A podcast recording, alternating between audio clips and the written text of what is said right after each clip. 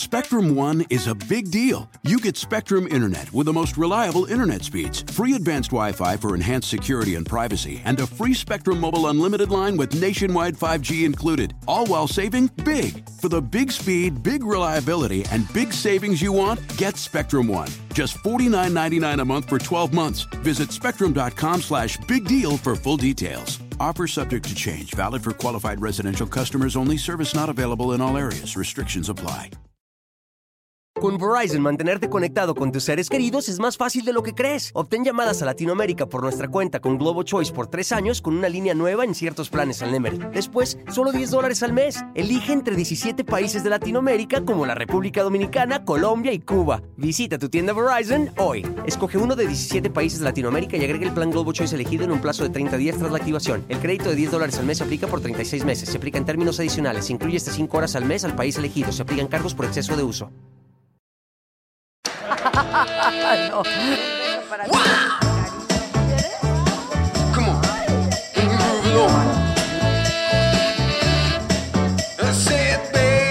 Pero estos dos que viven contigo, I know you're on a roll.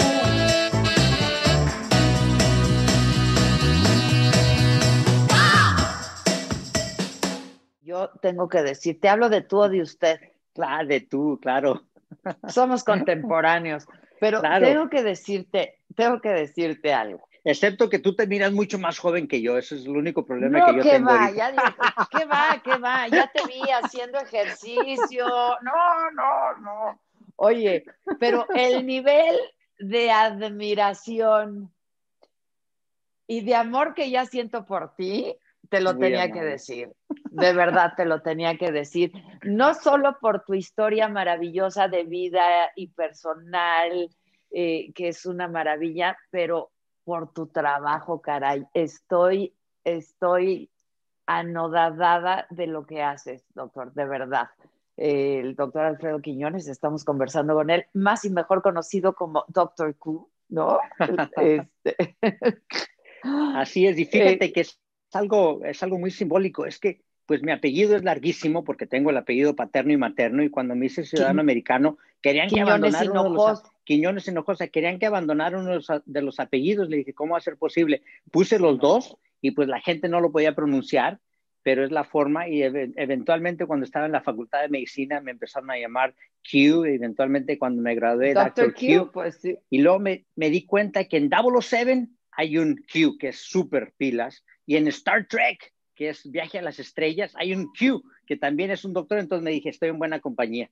Exacto. ¡Qué triada! ¡Qué triada! Oye, doctor, yo estoy encantada y agradecidísima contigo de verdad porque vi este capítulo de Netflix que para quienes nos acompañan ahora y no lo han visto, lo tienen que ver. Es eh, Haces del Bisturí es la serie y el doctor Alfredo Quiñones Hinojosa es el protagonista y nos cuenta su historia en el capítulo número 2. Y yo lo he visto tantas veces, no puedo dejar de verte.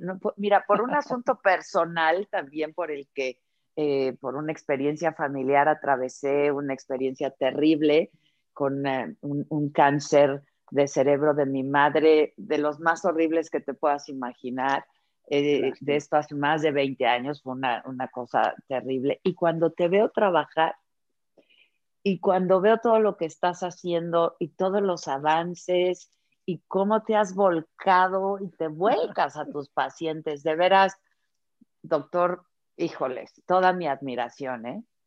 Gracias, Adela. No, de verdad es que yo siempre tengo que aclarar que aquí los héroes en esta serie de los Haces del Bisturí no somos nosotros como cirujanos, aunque a- los otros tres cirujanos son increíbles y me inspiran a mí Increíble. también de mirarlos trabajar, pero en verdad son nuestros pacientes. O sea, por ejemplo, te das cuenta, se miran por lo menos tres diferentes pacientes, aunque nada más Sí. en mi episodio uno de ellos lo hacen un poco más completo, porque la historia lógicamente la quieren hacer un poquito más de mí, de lo que hago en el trabajo, en el laboratorio, ni siquiera incluyeron mi trabajo científico, porque es imposible hacerlo todo en Y una de hora. investigación, claro. Y de investigación, exacto. Pero al final de cuentas nos damos cuenta y miramos la historia de Robert y Amy. Te das cuenta de que hay algo. Aquí los héroes son los pacientes siempre, que ponen sus vidas en nuestras manos, que nos dejan entrar al quirófano, que nos dejan hacer lo que hacemos sin parar y que ponen, o sea, toda su confianza. Y para mí eso es algo que lo tomo muy en serio personalmente también. Como tú dices, todos tenemos historias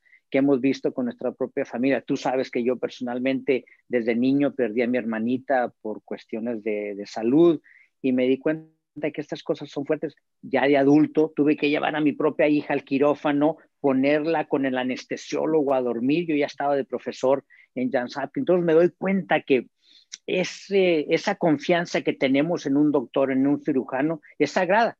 Y es algo que lo tomo yo muy en serio a través de los años y me ha ayudado mucho de verdad, porque yo pienso que me ha hecho no nada más un mejor cirujano, sino especialmente un mejor ser humano, que es muy importante Sí, para mí. Una mejor persona, un mejor hombre, pero además lo destilas por todos lados, doctor. Es eh, ahora que decías, bueno, no, no, no cabía toda la información en un capítulo eh, de todo lo que haces, eh, pero además lo hicieron muy bien en Netflix. La verdad es que es una historia muy bien contada. eh, y, y- y justo despierta esto, ¿no? Un sentimiento de admiración hacia, hacia todos ustedes. Eh, y bueno, en el caso tuyo particular, pues, ¿qué te digo? Eres paisano, es una historia de éxito, alcanzaste el sueño americano, pero además recargado, ¿no? Y le has dado vueltas y vueltas y vueltas al sueño americano. Y yo creo que además, pues, es una historia aspiracional, pero muy inspiradora también, doctor.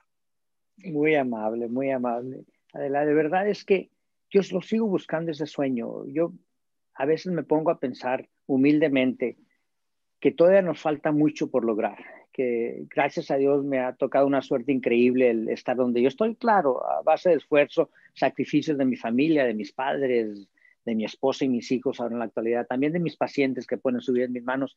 Pero yo me pongo a pensar que ese sueño que yo tengo todavía de encontrar una cura en contra del cáncer, no nada más del cáncer cerebral, sino el cáncer que aflige al ser humano, todos los cánceres. Y aparte de eso, incorporar lo que yo hago como cirujano con estas manos. Acuérdate que estas manos piscaban tomate, jitomate hace 30 años aquí en Estados Unidos cuando recién llegué. Esa necesidad que tengo de seguir mejorando lo que hacemos quirúrgicamente y de encontrar puentes entre el quirófano y mi laboratorio es lo que mantiene activo a diario. Aparte de eso, te lo digo con toda sinceridad, me rodeo de gente que es mucho más inteligente que yo.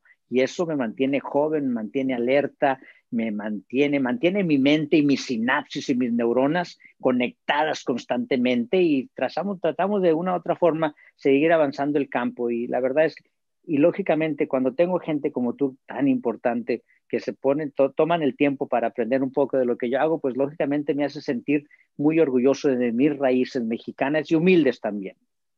Eso, eso es parte de lo que compartes con nosotros en este capítulo de la serie, que nunca has perdido la, la humildad. ¿no? Yo te diría que eres eh, muy modesto, la verdad, pero habla muy bien de ti el hecho de que digas y que lo hagas, que te rodeas de gente inteligente. Eso habla de que eres un hombre inteligente también, eh, pero nunca has perdido la humildad. Es decir, eres una superestrella, ¿no? Y si vemos otras series, ¿no? De, de, de, otras plataformas y te hablan de los neurocirujanos que son unas divas, ¿no? Porque claro, los, los neuros son los neuros, ¿no? y, y, y, te vemos a ti tan cercano, doctor, y tan, tan entrañable con tus pacientes, pero también con quienes estamos de este lado de la pantalla y te estamos viendo. Y de veras, sentimos eso, que nunca has perdido la humildad, ¿no? Este, y, y, eso habla de lo grande que eres. Y de veras, no es que quiera yo estar aquí para darnos cebollazos, ¿no? Porque no. podríamos hacerlo. Yo tengo mucho material para darte muchos cebollazos, pero te lo digo con toda honestidad. Alguien que, que pasó por esto, que lo vivió y lo padecí, lo sufrí en carne propia. Cuando yo te veo abrir el cerebro, ¿no? Y dices, ¿qué cosa? ¿no? Y con todos los misterios que tiene el cerebro todavía por descubrir. Y es muy importante, yo pienso que a veces reflexiono en lo que yo hago y la razón por la cual lo hago. Y especialmente me encanta mantenerme humilde por el hecho de que la verdad es que en, al momento de que perdemos esa noción de lo poco que sabemos, eh, fallamos completamente. No nada más, si yo empezara a pensar que lo que hago es importante o es increíble, lógicamente le empezaría a fallar a la ciencia, le empezaría a fallar a mi familia, le empezaría a fallar a mis pacientes, porque al mantenerse uno humilde, se da uno cuenta que hay tanto que aprender. El cerebro todavía es la frontera inexplorada. Cuando estamos hablando de 100 billones de neuronas, 160 trillones de sinapsis que están pasando por tu cerebro y otros 160 trillones de sinapsis por mi cerebro y que nos estamos conectando, nos damos cuenta de que hay tanto que aprender. Y esa humildad yo pienso que nos mantiene humanos también y nos mantiene conectados. Para mí ha sido siempre muy importante estar conectado con el paciente es lo más importante. Al final del día me doy cuenta, cuando yo empecé esta profesión, Adela, yo pensaba que iba a encontrar una cura en contra del cáncer. No he abandonado ese sueño todavía, pero me he dado cuenta a través de los años que a lo mejor la contribución más importante que voy a tener en la vida es darle a mis pacientes esperanza y empezar a entrenar estas nuevas generaciones de residentes científicos, filántropos que están cambiando el mundo y de una u otra forma con mi granito de arena, inspirarlos a que sigan adelante cambiando el mundo.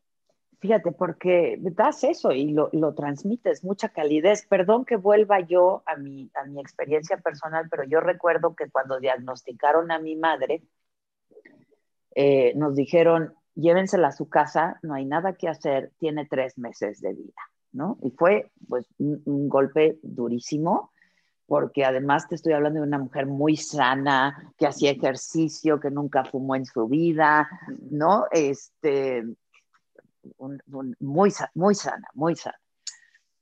Y nosotros, pues claro, nos resistíamos a, a, a creer en eso. Nos dijeron, ni, ni le abran, el, le hicieron una biopsia y nos dijeron, glioblastoma multiforme grado 4, ¿no? Entonces, y, ya te podrás imaginar lo que, lo que fue para nosotros. Claro. Sin embargo, vivió, sobrevivió los tres meses, ¿no? Este, duró, yo creo que por su, por, por su buena salud duró mucho más, casi prácticamente dos años, pero este, no lo sé, o sea, como que uno siempre anda buscando la esperanza, ¿no? Y, y, y algo tendrá que, algo tendrán que decirle al paciente de, de, esperanza y darle esperanza, no falsas, pero algo habrá para documentar la esperanza, ¿no? yo pienso que es muy importante. Para mí, y lo que he aprendido a través de los años, es el hecho de que no podemos predecir el futuro. Yo he tenido pacientes de muchos países, de diferentes religiones, colores de piel, idiosincrasias, todo. Y lo que me he dado cuenta es que al final del día, cada vez que trato de predecir el futuro, fallo 100%. A veces los pacientes te empujan, a mí como neurocirujano, como experto en esto del cáncer del cerebro, me tratan de empujar y yo siempre les hago la analogía, le mira, si pones a 100 pacientes, 99, 98% de ellos se van a comportar de esta forma, pero uno o dos van a tener un milagro. Entonces tú tienes que pensar, ¿vas a hacer ese milagro o no? Cuando entras con esa calidad positiva, con esa energía positiva, yo pienso que tu sistema inmune se reenforza y empiezas a pelear enfermedades de una forma mucho más eficaz. No lo entendemos todavía, de la cuerda que los que sabemos en la ciencia ahorita, en la actualidad, no nada más del cerebro, sino del resto del cuerpo, estamos en unas etapas muy, pero muy primitivas de entender la fisiología, la patofisiología de enfermedades y en el cerebro y el cáncer es la frontera completamente inexplorada. Entonces, nunca me gusta darle prognosis a los pacientes, aunque a veces las familias y los pacientes me tratan de empujar en eso. Siempre los pongo, nada más les doy una idea de lo que pueden esperar, pero al final del día tiene uno que darles esperanza. Es indiscutible eso. Oye, es increíble, doctor, eh, que en estos tiempos en los que nos ha tocado vivir, ¿no? Eh, tiempos insólitos, eh, de, de, esta pandemia, en donde a mí no deja de sorprenderme y admirarme muchísimo el avance, el avance de la ciencia y de la tecnología, que en menos de un año ya hay nueve vacunas distintas, etcétera. Y pues contrastando con esto que dices tú, o sea, a pesar de todos estos logros, es tan poco lo que se sabe, tan poco lo que sabemos, ¿no? Que es increíble. Totalmente. A veces te das cuenta, por ejemplo, en esa cirugía que estamos haciendo con Robert en, los haces del bisturí, en la serie de Netflix, que lógicamente la razón por la cual hicieron un trabajo increíble es porque el BBC estaba atrás de todo esto en la producción. Sí, lo hicieron. Sí, sí. Lo hicieron perfecto. Te das cuenta que hay una cantidad, hay un mar. Y en ese mar existen islitas pequeñas en las cuales a veces encontramos función, pero en el resto de ese mar la verdad es que no tenemos la menor idea de qué es lo que existe todavía. ¿Cómo tomar ventaja de esos otros circuitos que existen? ¿Cómo explorar esa frontera? Yo pienso que apenas, por ejemplo, en mi quirófano, no nada más lo que hago en el laboratorio cuando mando el tejido para encontrar curas de cáncer, estamos empezando ya a entender esas partes del cerebro que no entendíamos antes, las estamos estimulando y al mismo tiempo espero yo que en los siguientes 15, 20 o 30 años tengamos la capacidad de entender cómo estimular el cerebro, no nada más antes de una cirugía, sino después de una cirugía, para empezar a formar nuevos circuitos que ya sea que al momento en que entre, saquen un tumor o desconecten un tumor y de repente se lleve uno la parte del brazo, de la cara, sí. de la voz o algo, la podamos recuperar por medio de entendimiento de estas otras partes, el resto del mar. Esa islita desaparece, pero a lo mejor tenemos la capacidad de formar otra isla en otro lugar y recuperar. Vuelves a conectar algo, claro. Exactamente. Yo pienso que ese va a ser el futuro, esa es la frontera y ahí es donde yo espero que los jóvenes, los estudiantes, los doctores, los fellows, los, las personas que están trabajando conmigo nos ayuden a hacer todo eso, de veras. Y eso es lo que Es- estamos es- estudiando. Es fascinante, lo que estás haciendo es fascinante. Mira, no quiero dejar de lado tu historia personal, que también lo es, ¿no? Pero lo que hacen es fascinante y lo que tú estás haciendo es fascinante y verte trabajar y verte cómo te expresas de cuando estás trabajando, de cuando entras al quirófano, de cuando te enfrentas a, a- a un tumor al que tú llamas un monstruo, que es un monstruo devastador, ¿no?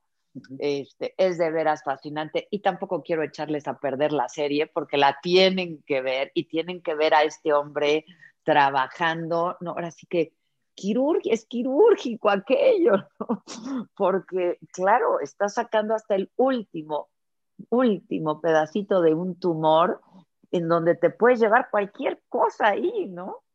Exacto. Y a gente que he agarrado varios comentarios, la gente se empezó a dar cuenta un poquito más acerca de eso, porque me siento en una silla, me miran de lado así, estoy sentado en una silla en la cual con las manos estoy operando, con la boca estoy controlando el microscopio, con Sí, los pies tengo una cantidad, tengo 16 este, cosas que puedo mover con el lado izquierdo y como cuatro cosas que puedo mover con el lado derecho y estamos completamente conectados a ese cerebro al momento de estar haciendo la cirugía.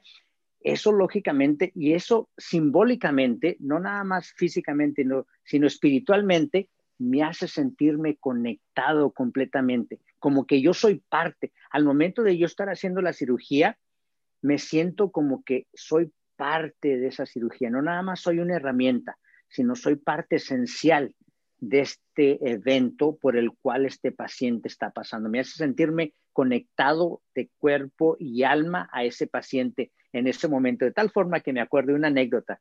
Estaba yo en el quirófano una vez, esto fue como en el 2012, y estoy operando, tengo un equipo igual que aquí, ¿no? Unas 20 personas, y estoy operando bajo el microscopio, y de repente, y estoy en ese momento, estaba operando en, una, en un niño de dos años, y estoy entrando por la nariz con los microscopios, endoscopios, estoy haciendo todo muy meticuloso, estoy un ladito de la arteria de la carótida, y de repente hay una explosión enorme en el quirófano, y yo sigo sin ningún problema.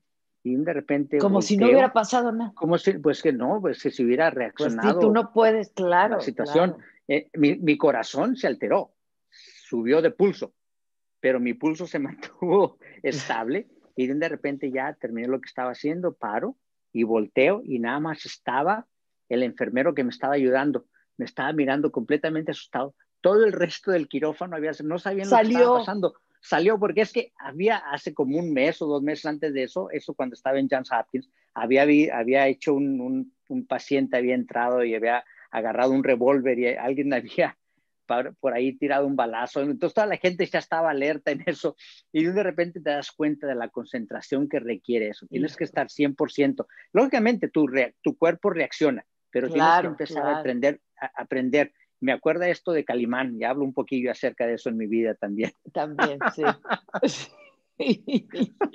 Porque, pues, un héroe como Calimán, claro, que era tu héroe de niño, Calimán, de ¿no? niño, sí. Oye, sí, de ¿Y niño. cuál había sido la explosión, eh? Era un tanque de oxígeno que se había Sí. roto por alguna manguera, se había roto, no era nada. Al último no era absolutamente nada, pero lógicamente la gente no sabía y tenían confianza que yo iba a estar encargado de todo. Ya de He's in charge, cirujano. ¿no? Sí, de repente era neurocirujano, era anestesiólogo, bueno. Pero el técnico Oye. se quedó conmigo, un jovencito muy, pero muy, también muy pilas, así es que Muy pilas. Oye, salió. doctor, y cuando tú traes el microscopio en la boca, ¿esa es la técnica o esa es tu técnica? ¿O cómo, cómo es es la tuya? mía. No es la mía, yo la aprendí de un cirujano que es amiguísimo mío, que incluso él, él y yo formamos la fundación esa que tengo ahora que vamos alrededor del mundo, se llama Michael Latten. Él hacía, hace la misma cirugía en cosas vasculares, yo adapté esa técnica para los tumores Mm. y me encanta, la verdad es que me hace sentir, cada movimiento lo amplifico 10 veces, eh, más, Claro, más, porque claro, puedo, claro. puedo controlar todo con la boca, la amplificación, especialmente cuando estás magnificado de tal forma que estás mirando un objetito de un milímetro y lo miras en la pantalla grande con toda la visibilidad, lógicamente que cualquier movimiento es algo sumamente exagerado. Entonces, con este control de la boca, yo puedo mover el microscopio a cualquier lugar, lo puedo av- avanzar, mover, entonces puedo hacer esos movimientos súper microscópicos de una forma muy, muy finita y no tener que des- despegar mis manos y volverlas a traer de regreso. Claro. Estoy haciendo todo con los pies, con la boca. Pero sí, ha habido muchos años. Yo eso ya lo he estado haciendo desde que estaba de residente en la Universidad de California. Empecé yo a autoentrenarme. Me acuerdo que yo entraba al quirófano y cuando los anestesiólogos estaban haciendo los preparativos, yo ya había escrito todas mis notas, me sentaba ahí y empezaba con el Y microscopio empezaba allí, empezaba a practicar un poquillo mirando al paciente, lo estaban preparando, siempre son 30, 45 minutos de eso y yo empezaba, entonces ha habido ya, desde antes de, de empezar yo de profesor en 2005, yo ya tenía como unos cinco años de entrenamiento en esto, así es que es de la forma en que lo hacemos, pero la gente lo identifica ahí en la serie y estamos sacando las perlitas, le llamo perlas, porque Las tumorcito, perlitas. sí. esas perlitas. Era un tumor que estaba atrapado ahí por todos los lugares, los vasos sanguíneos. Me estás mirando cómo lo estamos desconectando y todo eso. Pero el paciente, Robert, increíble, increíble. El resto del equipo, el resto del equipo, o sea, lo tiene que mirar la gente para que lo pueda Lo entender. tienen no que yo. mirar, es que sí, lo Es tienen ellos. que mirar. Les digo, es muy modesto, pero es que sí lo tienen que mirar, es increíble. A mí me sacaste una lágrima, varias, varias, varias lágrimas porque me conmovió muchísimo, muchísimo. Y hay una frase que, bueno, pues es, es otra vez, ¿no? El sueño, el sueño americano y, y, y muy, muy, muy inspiracional cuando tú dices, eh, Doctor Q, cuando dices de Harvest, de la, del, del Harvest a Harvard, ¿no? Y es que esa, o sea, este, para hacerlo corto, esa es tu historia, ¿no? Como pues un, un chamaquito eh, sale de la cosecha y llega a Harvard intentando, ¿no? Burlar a la policía dos veces, cruzando, etcétera, hasta que lo logras. Y ahí empieza, y ahí empieza esta, esta, esta carrera en todos los sentidos, esta carrera de tu vida, doctor. Era un niño, era un niño. Yo ahora me pongo a pensar, ahora ya ves que he estado de regreso allí en la frontera, estuve, hay algunas tomas por ahí en la frontera, Ajá, me doy sí, cuenta. sí.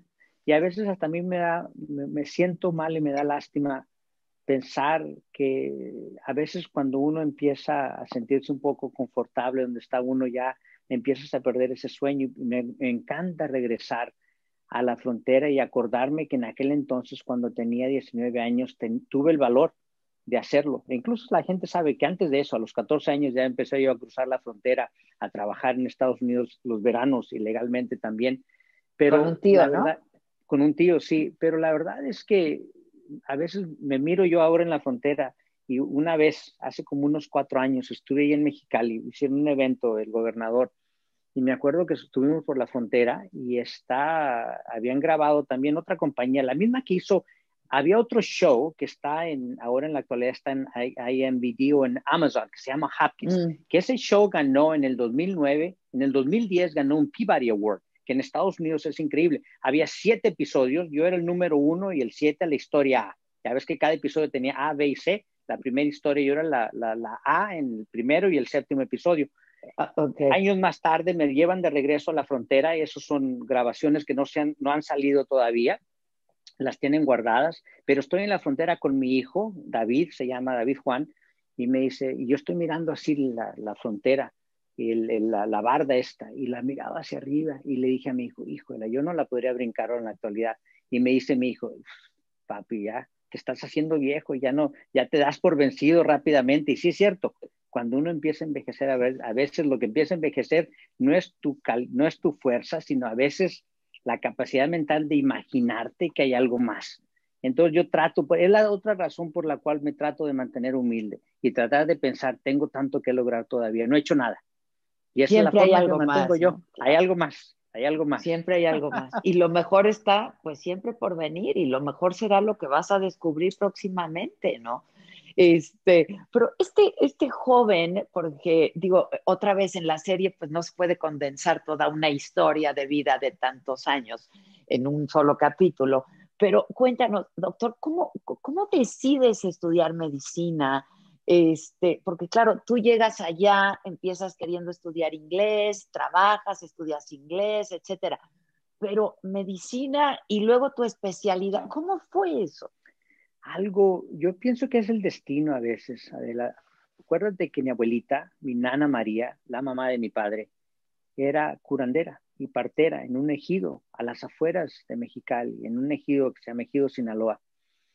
Y ella era una mujer muy, pero muy inteligente en la actualidad. Y si la miras a ella físicamente, haz de cuenta que me miras a mí ahora. En cuanto estoy, a, Mm. a veces mis primos y mis tíos me dicen, oye, te estás pareciendo más a mi abuelita. Y sí, cierto. De carácter también, una mujer muy fuerte de carácter también. Y la verdad es que a veces la gente me mira así muy bonachón y muy bien, pero, Pero al final del día acuérdate que soy una persona, me miraste en el quirófano, concentrada y, y Claro. enfocada y todo eso. Con un temple. No, Es, no, no. pues, Y es la forma, y mi abuelita era así también, pero una mujer que ahora en la actualidad a veces recibo cartas de gente que se da cuenta de quién soy, que ella fue parte de ella en su vida, también ella, e- ella era partera y piensan que hizo más, en aquel entonces tuvo más de, que serían mil partos, se estima, entonces era una curandera en esos pueblitos, en esos ranchitos de las afueras, y era tan inteligente y tan buscada que muchos doctores de Mexicali la querían contratar. Ella siempre se dedicó a darle ayuda a la gente humilde, aunque ella era muy humilde también. Tenía un piecito que no le había funcionado, que no se había desarrollado bien desde Mm. niña, y bueno, era algo increíble. Yo la miraba a ella y yo pienso que de ahí nace, yo miré cómo la gente la respetaba y a través de los años empecé a aprender. Al llega el momento en que yo ya estaba en la Universidad de California en Berkeley, estaba ya estaba a punto de hacerme permanente residente, no ciudadano americano todavía, sino permanente residente. Y empecé a contemplar qué es lo que iba a ser en mi futuro, porque yo no lo entendía el sistema americano, porque recuerdo que nací muy humilde, crecí muy humilde, me vine ilegalmente, empecé a aprender inglés y un de repente eh, me aceptaron a UC Berkeley después de estudiar inglés en un Sí. colegio de la comunidad. Y estoy pensando qué es lo que voy a hacer en el futuro. Y me acuerdo que mi abuelito materno, mi abuelito Jesús fallece, me voy manejando desde el área de, de- de la bahía hasta Mexicali al funeral y en esos momentos empiezo a reflexionar que a lo mejor medicina, ayudar a la gente era algo. Regreso a la, bahía, a la bahía, a San Francisco, en esa área de UC Berkeley, y les digo a mis amigos, oye, estoy pensando en medicina. Y me acuerdo que un amigo mío me dice, ¿qué, qué estás pensando? Si estas, estas carreras son reservadas para la gente muy inteligente, para la gente muy capaz y la gente que tiene acceso a, a muchas cosas. Y en aquel entonces, acuerda que estás hablando de un joven que tenía dos arracadas aquí, una arracada aquí, una barbita de chivo y el cabello hasta acá, hasta la espalda, No, cabello rizado, ¿no? Entonces me miraba la gente y decía, este vago, ¿qué es lo que va a hacer? me ¿Qué va juzgaban por ser eso. médico? ¿Qué va a hacer? ¿Qué va a hacer? Y así, como, así es como nace. Conozco a este jovenazo que se, está en mi libro también, en Becoming Dr. Q, un libro que escribí. Está un joven que se llama Hugo Mora. Hugo Mora me acaba de mandar una foto hace dos días. Él se viene a juntar conmigo a UC Berkeley y me dice, prepárame dame tus calificaciones de que tienes ahora en UC Berkeley y quiero que me des tu resumen, tu curriculum vitae, como se llama en inglés. Ajá, Yo ni ajá. sabía qué era eso, tenía dos días, ahí estoy, en aquel entonces tenía una computadora Mac Classic 12, ahí estoy escribiéndolo, lo imprimo y se lo llevo y le doy mis calificaciones y estaba en mi segundo año en UC Berkeley, nada más estuve por tres años ahí rápido. Y las mira y me miraba, las mira y me miraba y luego me dice en un acento así de, de chicano, oye vato, este eres tú. no me podía creer. Dice, es que dice, con las calificaciones que tienes y con lo que tú has hecho, tú te puedes ir a Harvard. Y yo lo miré y dije, este, este amigo Está no sabe de lo loco. que está hablando. y así empiezan a hacer la idea de aplicar la facultad de medicina. Así de sencillo, ¿eh? no vayas a pensar que yo lo sabía, que tenía familiares, no, jamás. Gente humilde y empieza, pero lo que yo sí sabía es que ayudar a la gente era algo que te da una satisfacción enorme y yo pienso que lo agarré de mi abuelita. De tu abuelita. Oye, y en, en la serie hablas mucho de tu abuelito también. También de mi tata No, Juan, porque era, sí, era claro. el yin y el yang, los dos. Es que ahí no pudieron incluir a los dos, porque era imposible, lo mismo. Ahí era- ellos no podían haber sido más diferentes conmigo. Mi abuelita era de un carácter fuerte conmigo. Y mi abuelito, no, él me dejaba explorar el mundo. Entonces los dos eran lo que llamamos en inglés el yin y el yang. Yin y el yang, los dos, claro. los dos me, me- me estaban guiando. Mi abuelita era una persona que me dejaba explorar, que miraba, que hablaba, me llevaba a las montañas en la rumorosa, me dejaba correr. No, yo no podía hacer absolutamente nada. Todo el mundo, mis tíos, mis tías, mis primos, me odiaban porque mi abuelito, yo era su héroe favorito. Acuérdate Fíjate. que yo no era ni el mayor ni el menor, no, No, era ni el más guapo ni el más inteligente, incluso era el más chaparro, el más feo, el más travieso, me metía en tantos problemas. Pero mis tías se ríen ahora porque decían, ahí, ahí venía mi abuelito a, a veces manejando en su carrito, tenía un carrito verde viejísimo y yo a un ladito de él parado, así nada más agarrándole el hombro y me traía Ay. por todos lados, me llevaba, entonces mi abuelito me dejaba explorar el universo. Todos los dos tuvieron una cosa increíble. Hablo mucho de mi abuelito porque era, para mí él era Calimán.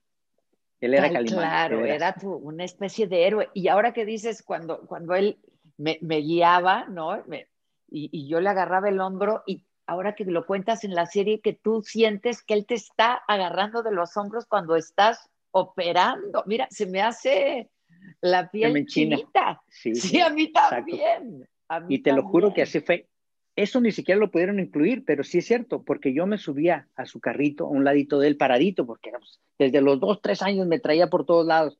Y mis tías se, se acuerdan, ahí venía yo, ya sabían que era mi abuelito, porque se miraba una cabecita con un sombrerito y un ladito, un niño parado así, agarrándole el hombro. Oye, y tus papás deben estar muy orgullosos de ti. que Entiendo que eres muy cercano a tu madre, ¿no? Sí, a los dos. Los Este- dos son unas personas lindísimas. Están ahí en San Diego. Los dos, lógicamente, han vivido una vida muy, pero muy fuerte. Entre más pasa el tiempo, me doy cuenta de lo que los dos han sufrido. Mi, mi madre, lógicamente, se quedó huerfanita a los cuatro años.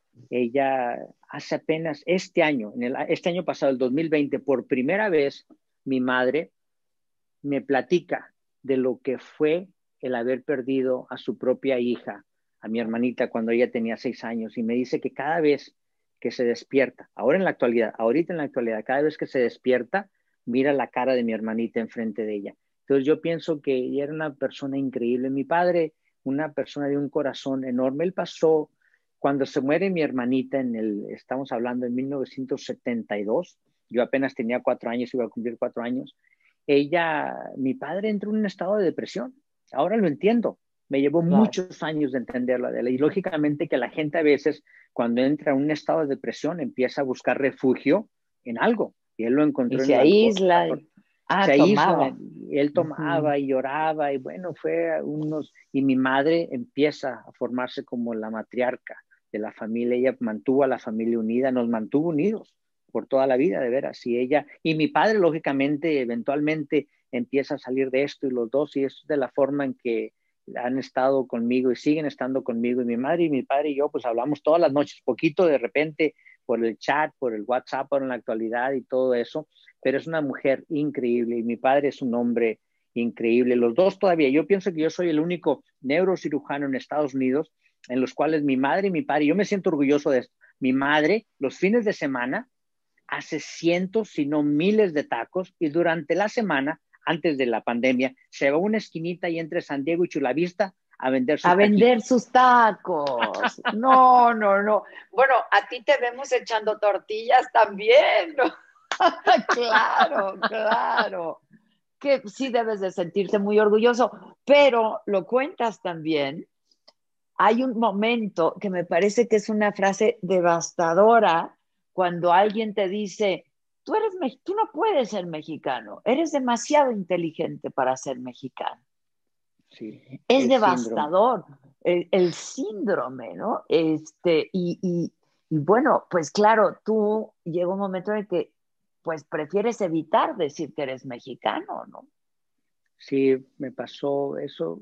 Lidiamos todavía, es el síndrome de lo que le llamamos en Estados Unidos todavía se llama the imposter syndrome. Precis- Precisamente ahora en la mañana me llegó una invitación de Harvard para dar una plática, no nada más de mi ciencia, sino terminar hablando un poquito del imposter syndrome, del síndrome ese de ser impostor, de, de pensar que no perteneces en donde estás, lógicamente.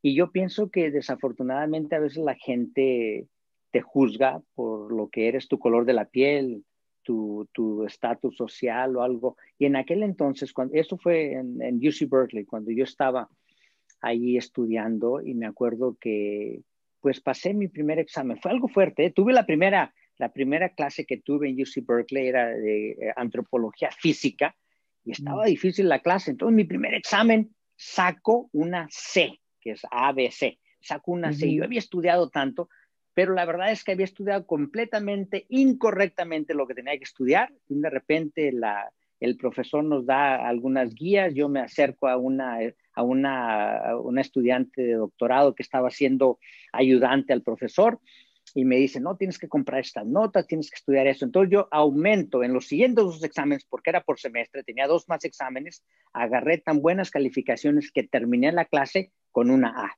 Así, los dos siguientes dos exámenes, los above, dos standard deviations above Wow. everybody. Entonces la, eh, ella se junta con el equipo de estudiantes y fue cuando está preguntándole todo, de repente yo estaba tan orgulloso de quién era, de que estaba tomando interés. Cuando me pregunta a mí que sé de dónde era, yo le digo que soy mexicano y me mira y toda la gente me mira y me dice eso y la verdad es que tuvo un efecto muy, pero muy fuerte en mi vida y a veces me pongo a pensar que no lo sobrepasé hasta el día que me escogieron para dar el discurso de graduación de, de Harvard School. No, Y la verdad es que me llevaron años y crecí y estaba completamente intimidado, sentía que yo no pertenecía. Me- con a un veces me- complejo me- de inferioridad. con un complejo de ¿no? inferior. Soñaba a veces que estaba en el lugar incorrecto, que no estaba ahí, que todavía estaba trabajando ilegalmente en los campos, con un complejo de inferioridad increíble. Y eso yo pienso que tuvo un efecto muy fuerte. Y lógicamente me da pena aceptarlo, pero así es, somos humanos. Lo que la Claro. gente te dice, a veces me pongo a pensar, a veces lo que escuchamos a veces de nuestros emigrantes mexicanos, de gente humilde, me da lástima, porque la verdad es que hay mucha gente humilde, migrantes de todo el mundo, que es gente muy buena, muy capaz. Yo te lo digo, Adela, que es, como te lo dije al principio, he abierto cerebros de todas clases sociales, de todos niveles de educación, y lo que siempre he visto en común es que no puedo mirar una diferencia cuando abro estos cerebros. Claro. Y eso para mí es muy importante. Claro. Tú solo ves el cerebro, claro. Pues sí, claro. Oye, doctor, por cierto, ¿cuál es el momento más difícil en, en la opera? ¿Es, es- es cuando vas a hacer la, la incisión o qué, qué momento es? Mm. Porque además decías hace un rato que operaste a un, un bebé de dos años, un niño, por la nariz. Este, que también eso, caray, ¿no? Eso es increíble por la nariz llegar al cerebro. Este, pero ¿cuál es este momento más difícil? Porque también debes de tener una condición física, pero emocional, pero psicológica brutal. Debe haber cirugías que duran cuántas horas, ¿no? Ayer estuve bajo el microscopio así nada más detallito como por unas seis horas. Ayer, el día de ayer. Y de verdad es que sí, cierto, son físicamente, son duras, mentalmente son más duras. Al momento de que las estoy haciendo, la verdad es que el tiempo como que se queda parado, como si no, como es tan, como si fuera tan corto. No lo siento hasta que ya no termino, de verdad. Y yo pienso que para mí el momento más difícil, más difícil es son dos ocasiones. Ya ves que ahora en la actualidad hubo muchos pacientes como Robert en la serie de Netflix está despierto. Pa- En esos pacientes que están despiertos, el momento más difícil a veces es en el momento en que tengo que desconectar una parte del tumor de una parte del cerebro donde hay una función vital para las memorias, para la vista, para el habla, para el movimiento, cosas esenciales de la vida y en ese momento en que no existen fronteras, porque la verdad es que yo no, si te lo digo, ay, aquí está la frontera entre el tumor y el cerebro, no la existe, hay una fusión. Entonces tienes que tener un balance, tienes que tener un criterio, tienes que mirar la función del paciente. Al desconectar eso para mí es, me Ay. provoca una ansiedad, pero al mismo tiempo te lo digo, te tienes que mantener completamente ecuánime. ¿Por qué? Porque todo, tú eres el líder, tú eres el director de esa orquesta, La orquesta, en ese quirófano. claro. Exacto, de esa orquesta en el, en el quirófano y tienes que, si tú pierdes la noción de quién eres y el control, el mundo se hace caótico en ese, en ese quirófano, entonces te tienes que mantener así. Esa es una. La segunda es aquellos pacientes que tengo que poner a dormir y al momento de despertarlos, el mirar qué clase de función. Y no tengo Claro. temor a veces por lo que no hice, sino a veces tengo mucho más temor por lo que yo Por lo que hice hiciste. que pudo haberlos lastimado. Y para mí es algo muy fuerte. En la serie de Hopkins hay un episodio en el que se mira cuando estoy despertando un paciente y se despierta completamente y me agarran en esa reacción positiva que me da un gusto enorme para mí. sí. Pero te digo lo contrario, el momento más bello es uno. Al momento de salir del quirófano, cuando voy y miro a la familia Sí, y me abraza. Ay, no, no, no, no, ya me vas a volver a hacer llorar, doctor. Oye, doctor, porque claro, qué difícil es, porque el paciente en este tipo de operaciones que los mantienes despierto, tienen que cooperar, ¿no? Claro, Claro, pa- pa- para Es ver que- qué funciones estás, claro. sí, yo les digo a los pacientes, la mayor parte, lo más importante de esta cirugía es el paciente. O sea, aunque a mí yo me, me encanta lo que yo hago y me encanta pensar a lo mejor que soy bueno, la verdad es que hay muchos cirujanos buenísimos en la vida, pero esa conexión entre el cirujano y el paciente, ese momento sagrado en el cual ellos ponen tu vida en tus manos es muy, pero muy importante. Son muy pocas personas las que alcanzan esas conexiones que yo tengo con mi paciente. Ellos tienen que tener fe total en mí, pero sin ellos esto no es posible. Por eso te digo, para mí, ellos son los héroes, en verdad, en estas series. Sí, sí, sí, es muy, muy impresionante. Oye, doctor, pero te decía, ¿cu- ¿cuál es la cirugía que más tiempo te ha llevado, por ejemplo? Uf, hice una cirugía una vez que empecé a las siete y media de la mañana y no salí hasta las siete y media de la mañana siguiente día. Ahora en la actualidad ya no 24 las horas. 24 horas. Ahora en la actualidad ya no las hago así. La verdad es que yo me di cuenta, nos hemos dado cuenta a través de los años, especialmente los últimos 15 o 20 años, que es mejor estar fresco.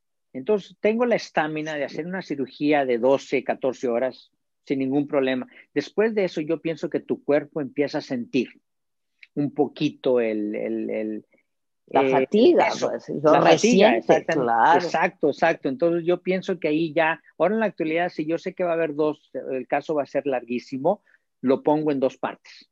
Y de esa forma entramos frescos otra vez y me- nos hemos dado cuenta a través de la ciencia que eso lleva a los mejores resultados para los Pero pacientes. co- en dos partes, ¿qué haces? O sea, en dos, dos, dos intervenciones distintas. dos intervenciones distintas. Aunque vuelvas día. a abrir.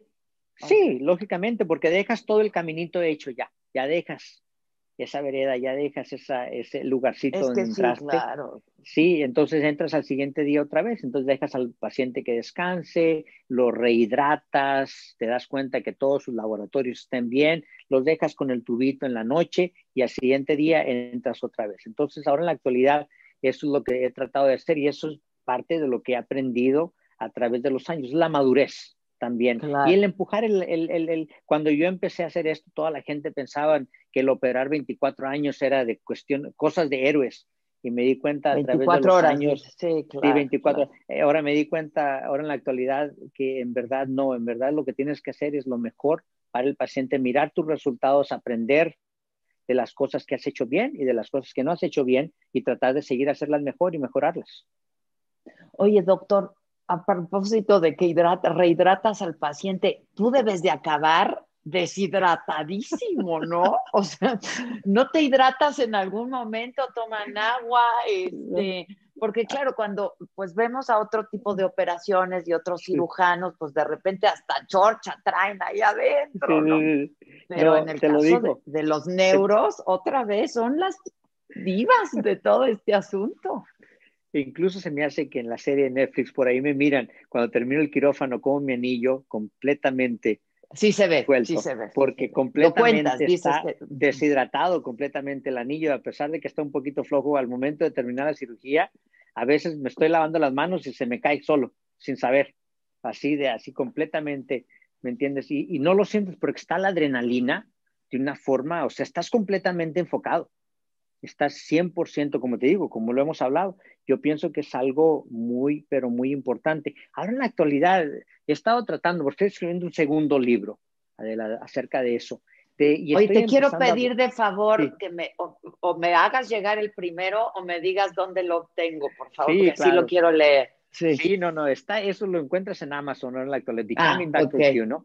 Wi-Fi. Estoy Ok. escribiendo el segundo y en el cual, y estoy aprendiendo mucho también de, de atletas profesionales, de cómo, porque sí, en verdad, cuando estás haciendo algo así, estás en, en, en, en algo, en un trance que no lo puedo explicar con palabras, pero lo vivo a diario. Al momento está en el quirófano como que el mundo completamente se, Se detiene. se separa, se detiene en ese momento. Pero yo me pongo a pensar, Adela, que para mí es muy importante que cuando yo entro al quirófano ese paciente tenga lo mejor de mí. Y siempre lo hago y siempre lo hago. Entonces el mundo se tiene que parar completamente, no importa el resto. Pero sí, entonces en ese, en ese momento no sientes sed, no sientes hambre, sientes nada más esa conexión con el paciente que te hace hacer cosas en verdad que a veces terminas y dices, ay, ¿cómo, ¿cómo pude haber eso por tantas horas? Estuve bajo el microscopio, estuvimos desconectando. Te digo, ayer que estuve en el microscopio, estábamos en un tumor que estábamos desde la base del cráneo, nervio número 5, 7, 8, 9, 6, 10, 11, 12, todo el habla, el movimiento de la boca, la respiración, el, el latido del corazón, todo estaba envuelto. Y ahí estamos poco a poquito desconectando el cerebro, desconectando de cada lugarcito. Y de repente se pasan las horas y de repente te das cuenta y ya volteo y ya eran las 3 de la tarde. Ay, ya son las 3 de la tarde, ¿cómo va a ser posible? Terminamos, ya voy y ya en ese momento la adrenalina baja y es cuando siento, ah, sí, son las Es 3 que de la tarde. estos tumores, ¿verdad? Que tienen como ramificaciones, o sea, miles de ramificaciones y se meten ahí. Oye, meten. doctor, háblanos por favor de tu fundación, porque me parece también que has hecho un trabajo increíble con eso. Este, y quiero que me platiques qué dicen tus hijos de ti, porque conocen tu historia, saben de tu historia y ellos ya nacieron en una vida distinta. Eh, Sí, yo ¿no? pienso- Este, Pues la fundación la formamos eh, originalmente por una necesidad, la necesidad de que mi esposa y yo, Ana y yo, teníamos de que nuestros hijos se dieran cuenta que, pues sí, en verdad, eh, ellos estaban creciendo diferentes. De, Ana también creció en una familia humilde y yo, y este, ah, me acuerdo que empieza todo en el 2007. Yo estaba viviendo en, en Maryland, en- estaba en Johns Hopkins en aquel entonces. Y un de repente en mi casa me llega un cheque de varios miles de dólares que nada más me lo dieron como premio para mí, mm, no para la funda, no para nada, no para mí nada Para de premio ti. por ser por ser quien era, yo ya había tenido grants, había escrito mi primer libro de neurocirugía, todo eso. Entonces me acuerdo que yo lo miré y aquí en Estados Unidos lógicamente cuando te dan dinero así, lo primero que tienes que hacer es pagar el 50% de impuestos sí, de impuestos. de, de- sí. de- de impuestos. Entonces, pero si los pones en una fundación o los pones en una fundación de no lucro, puedes mantener todo ese dinero y utilizarlo para hacer bien alguna cosa. Entonces yo y mi esposa le digo yo, oye, le dije, pues podemos, en aquel entonces mi esposa es una santa, no teníamos ni muebles en nuestra casa, adelante, lo digo. Estábamos hablando Te, te lo de que creo, ya claro. te- ya estamos hablando 2008, 2009, ya habíamos empezado a filmar el show de Hopkins que gana el Peabody Award. En Reader's Digest había un- una persona que vino a hacer un reportaje de mí y lo primero que dice, a pesar de que es tan famoso y todo esto, voy a su casa y no tiene muebles. Y de verdad no teníamos O mi sea, esposa y yo. Todavía no, todavía no se traducía en, ¿no? En, en- No, no, no. Claro, entonces mi esposa y yo miramos en digo, moneda, "¿Sabes qué? no monetizada Nada. todavía. No, entonces este me dice, le digo a mi esposa, la verdad es que podemos utilizar este dinero para, nos quedamos con la mitad y podemos comprar muebles o lo podemos utilizar para empezar a hacer cosas alrededor del mundo y que nuestros hijos miren también eso y sean parte de algo mucho más grande. Y así empezamos. Eventualmente para el 2000, ya empecé yo a salir desde el 2005, 6, 7, 8, 9 y 10. Salía cada año a México originalmente porque ahí la gente me empezó a conocer. La gente, pues lógicamente, como yo no crecí en México en el ambiente académico, salí a los 19 años, no sabían quién era, me empiezan a conocer, me empiezan a invitar, empiezo a hacer misiones educativas al principio, daba mis libros, hacía lecturas y todo eso. Para el 2010, un amigo mío, Michael Latton, que es el que hace la fundación conmigo, y dos enfermeras, Lisa y April, me dicen, oye, se está haciendo muy famoso, ya saliste en el show, pero se te va a olvidar, estás sentado en una silla así, ¿no? Como esta bonita de piel y todo eso, estás en tu oficina, se te va a olvidar quién eres se te vuelve, tienes que regresar a tus raíces. Y digo, pues estoy regresando. No, dice, es que tú tienes mucho más que dar al mundo, nada más tú, la forma en que educas y tu investigación, puedes tocar a los pacientes de una forma que nadie más en el mundo la puede tocar. Me acuerdo que yo estaba en Filadelfia, esa noche manejo de regreso como tres horas a mi casa y empiezo a reflexionar. Al siguiente año hicimos la primera misión completamente con cirujanos, enfermeras y todo, y vamos a Guadalajara.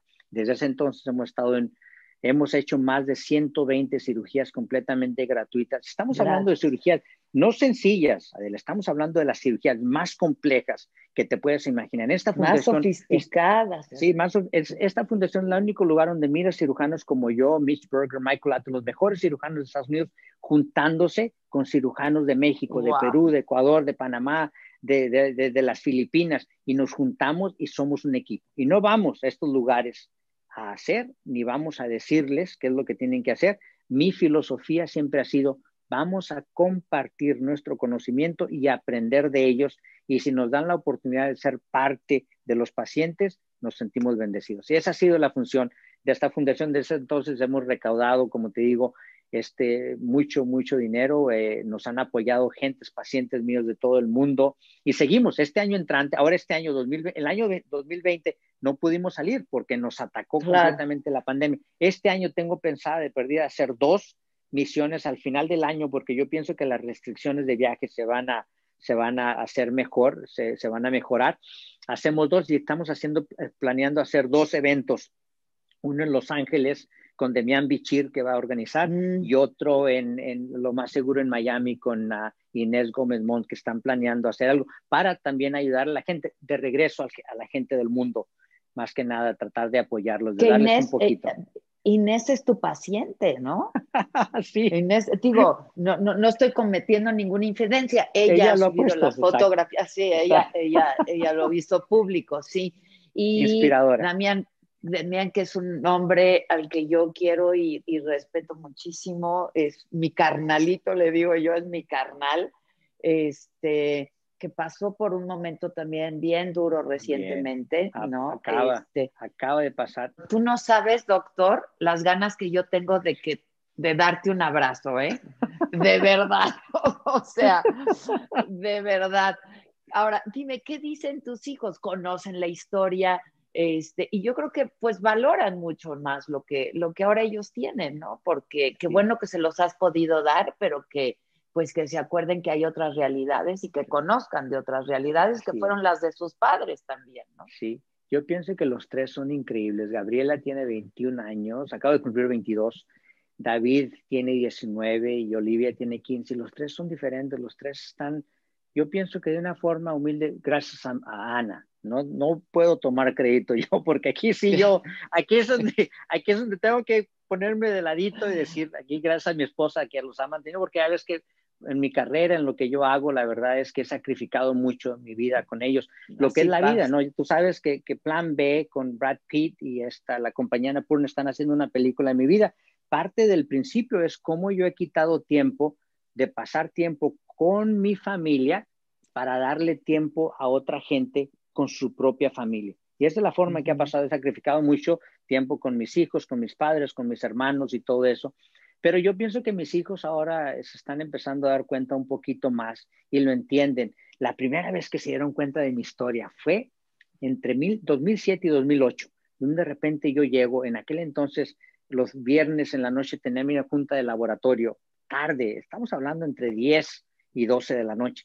Llego a mi casa como a las 12 de la noche, una de la mañana, y mis hijos me estaban esperando. Ese día había salido un reportaje en las noticias locales, no ni siquiera nacional, locales, en la cual me, eh, me habían hecho una entrevista y mis hijos se dieron cuenta por primera vez que yo había llegado a Estados Unidos ilegalmente. Me acuerdo que estaban tan asustados, estaban niñitos, y me estaban esperando porque pensaban que a mí me iban a mandar de regreso. La policía iba a ir La por- policía. Claro, sí, claro. Y se dan cuenta en ese, en ese entonces, estamos hablando del 2007, 2008, pero así empieza, los niños ya están dándose cuenta, están peleando sus propias batallas, están dando cuenta que para poder cambiar el mundo va a tener, van a tener que hacer sacrificios y lo están haciendo de verdad, están en sus escuelas de una forma muy, yo siempre lo que les sé, a veces la gente me dice, oye, van a seguir tus, tus, tus pasos, no les dije, los pasos de ellos van a ser mucho más avanzados que los míos, Claro. ¿verdad? Yo voy a seguir los pasos de ellos, están, están formando sus propios caminos, van a pelear sus propias guerras en el futuro, pero yo pienso que lo más importante que les hemos inculcado de ellos es el poder de darle a la gente que tiene poco, es también es el, el ser consciente con las cosas que el mundo te da, con los con estas bendiciones que a veces tenemos de estar donde estamos. Y yo pienso que ellos han hecho un, algo increíble, gracias a mamá. Oye, a propósito de mamá, es estadounidense ella, ¿no? Sí, sí, Peterson es su apellido original. Nos conocimos cuando yo ni siquiera hablaba mucho inglés. Y yo miraba esta rubia, que ya ves que yo soy bajito de estatura, cinco pies, siete pulgadas, con botas vaqueras. Ella es como cinco pies, siete, diez pulgadas. Descalza. Acuerdo que yo-. Y yo me acuerdo que miraba esta americana y decía, y de un de repente yo estaba estudiando, es una historia sen- sencilla, pero muy chistosa. Yo me iba a estudiar en el colegio de la comunidad aprendiendo inglés y todos los días yo llegaba, porque trabajaba en la noche, en la compañía del ferrocarril. Ya después de haber trabajado en el campo, me mudo a un pueblito de Stockton y empiezo a trabajar en la compañía de ferrocarril. Y en la noche trabajaba desde las 3 de la tarde hasta la 1 de la mañana. Y en la mañanita temprano, a las 6 de la ma- mañana, yo ya estaba en un Le- colegio le de la comunidad eh, estudiando en la biblioteca.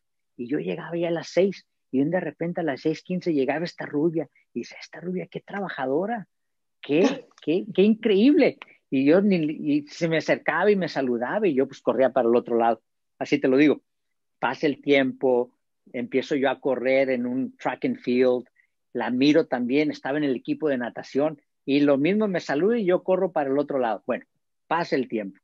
Ahora en la actualidad nos reímos porque en aquel entonces mi esposa me miraba y decía, este pues a lo mejor no le gustan las mujeres porque ni siquiera me hace caso. No me voltea ni a... va- sale huyendo. Sí, de veras, de salió huyendo, eso nos reímos a veces, pero así, fue como, como nos conocimos y este y hemos tenido una vida, no vayas a pensar que ha sido fácil, porque la verdad es que vivir con una persona como yo no es fácil. Eh, soy una persona apasionada también por la vida, pero lógicamente en mi carrera y en mi profesión, como te digo, ha habido muchos sacrificios y yo pienso que ella lo ha vivido más que nadie, y mis hijos también, y mis padres, mi padre y mi madre, sí están orgullosos de mí, todos ellos, mis padres, mi madre, mis hermanos, mis tíos son en la actualidad que me miran más en televisión que me miran en persona y Sí, cosas claro. así. Todos muy orgullosos, pero yo estoy muy orgulloso de todos ellos y estoy muy orgulloso de mi esposa también, porque ella ha sido, como te digo, detrás de, de cada persona con éxito hay muchas más que han tenido más éxito dándonos la oportunidad de que nosotros tengamos éxito. Y dándole a mis Es- pacientes, mis pacientes me mandan cartas de, de gracias todo el tiempo y lo primero que hacen, darle las gracias a mi esposa. Claro, y que Dios los bendiga, claro. Es que es un trabajo de equipo, la verdad. Es un, sin duda es un trabajo de equipo. Oye, ya que te tengo aquí, te quiero hacer una pregunta eh, so- so- sobre el coronavirus y volviendo un poco a, a- a tu investigación, porque mucho han dicho, eh, doctor, que el coronavirus eh, se, se, se asienta en el cerebro y que hace mucho daño. Eso como parte de las secuelas. ¿Eso es cierto? ¿Cuánto se sabe de eso hasta este momento? E incluso tenemos un artículo que por ahí va a salir publicado. Ah, Hemos escrito dos artículos de lo que pasa en la pandemia en mi departamento. Ya ves que yo soy el jefe del departamento aquí de neurocirugía en la Clínica Mayo en la Florida. Tenemos dos artículos que es lo, de la forma en que nos adaptamos para prevenir y para seguir adelante tratando a pacientes complejos, porque la cirugía no puede parar. Un paciente con Claro. cáncer necesita su cirugía, no podemos parar, no paramos, ¿eh? Y eso fue gracias a todo el servicio técnico de la Clínica Mayo. El siguiente artículo que tenemos es de las complicaciones generales y neurológicas que han tenido estos pacientes. Si miramos un poco de la secuela, gracias a Dios que no son muchos pacientes, pero en aquellos pacientes que tienen secuela, yo pienso que es una combinación de dos cosas. El efecto que ha de tener el, el virus en el cerebro en sí, que no lo entendemos, pero el efecto que tiene el virus en el sistema respiratorio, que eventualmente la falta de oxígeno que ha de tener el cerebro también, tiene un efecto también crónico. Entonces las dos cosas no las entendemos todavía. Lo que sí te puedo decir es lo siguiente. Hay cierta atracción. Ahorita tenemos un estudio que estamos haciendo en nuestro laboratorio en el cual nos estamos dando cuenta que hay receptores para esta clase de virus en los tumores cancerosos cerebrales. No sabemos Ah. exactamente la forma en que funcionan, pero a lo mejor nos da la oportunidad de un día en el futuro tomar ventaja de esta, eh, eh, esta capacidad que estos virus tienen para afectar los cánceres cerebrales. A lo mejor es una oportunidad que no hemos aprendido cómo usar y ojalá que la podamos aprender. A veces de las cosas negativas puedes hacer cosas Puede positivas. salir, claro. Ojalá, claro. ojalá y esto Oye, sea doctor, una de pero- ellas. Pero por los lípidos, es decir, lo- lo- los tumores atraen a, a este tipo de virus en el cerebro. Parece, parece ser que las células cancerosas en la membrana tienen ciertos receptores que estos virus identifican y se quedan pegados ahí. Ah, Entonces, a lo se mejor alojan podemos ahí. hacer- Sí, se alojan. Entonces, lo que podemos hacer posiblemente en un futuro, ojalá, utilizar estos virus como los caballitos de Troya. Porque ahorita en la actualidad, ajá. para sacar, ahorita en la actualidad no tenemos la forma, estos cánceres son devastadores, como tú lo sabes personalmente. Entonces, de esa forma podemos atacar y utilizar posiblemente en un futuro no muy lejano estos viruses como caballitos de Troya para atacar el cáncer y dejar al resto del cerebro un poco más intacto. Ese es el reto, lógicamente, que tenemos. Es una oportunidad que estamos explorando en mi laboratorio. A lo mejor necesito que me des unos dos o tres años para darte resultados. Yo te los voy a dar y yo te quiero dar las gracias de verdad por, por este tiempo, por este espacio, por tus palabras y por la oportunidad y el privilegio de saber de ti, doctor. La verdad es que este, qué orgullo, pues sí por ser mexicano, sí por haber pasado por todo lo que pasaste y que hoy estés al frente, como, como dices, de todo el departamento eh, de neurología de una de las clínicas más prestigiadas del mundo, que es la Clínica Mayo, pues caray, sí nos da, nos da un, mucho orgullo y pues saber de ti, conocerte y pues yo espero que no me quede por mucho tiempo más con las ganas de darte un buen abrazo este, y de que podamos platicar mucho más largo. De veras, muchas gracias. ¿eh?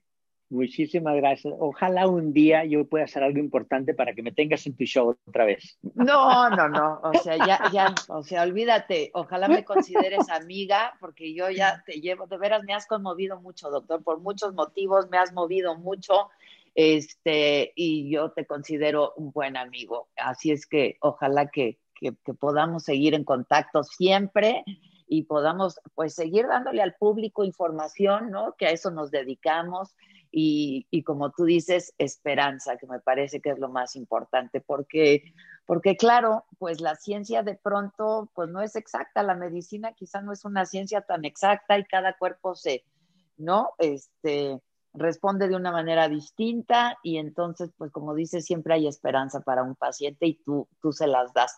Así es que de todo corazón, muchas gracias y a la gente que no deje de ver, por favor, en Netflix, haces del bisturí, sobre todo el capítulo número dos, que es, digo, toda la serie es muy buena, pero ¿qué puedo decir? I have a, yo tengo bias, doctor, ¿qué te digo? ¿No? Este... Oye, necesito, necesito, un último favor de ti, necesito que me dejes tomarnos una selfie de aquí, donde tú estás ahí no? y yo estoy aquí, mira.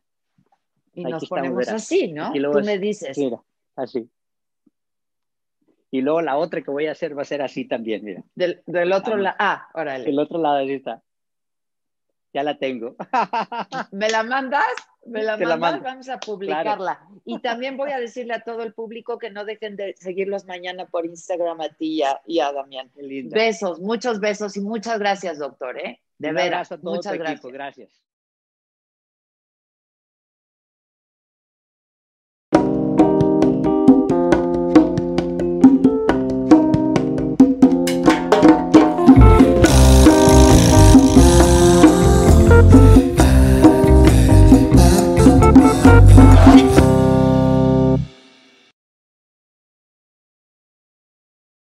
I live by routines, especially my same day delivery routine with Shipped. Because when Sunday rolls around, I'm not scared. I got my shopper on the way with all my favorites. Shipped, delight in every delivery. Learn more at shipped.com. Con Verizon, mantenerte conectado con tus seres queridos es más fácil de lo que crees. Obtén llamadas a Latinoamérica por nuestra cuenta con Globo Choice por tres años con una línea nueva en ciertos planes al Nemer. Después, solo 10 dólares al mes. Elige entre 17 países de Latinoamérica como la República Dominicana, Colombia y Cuba. Visita tu tienda Verizon hoy. Escoge uno de 17 países de Latinoamérica y agrega el plan Globo Choice elegido en un plazo de 30 días tras la activación. El crédito de 10 dólares al mes se aplica por 36 meses. Se aplica en términos adicionales. Se incluye hasta 5 horas al mes al país elegido. Se aplican cargos por exceso de uso.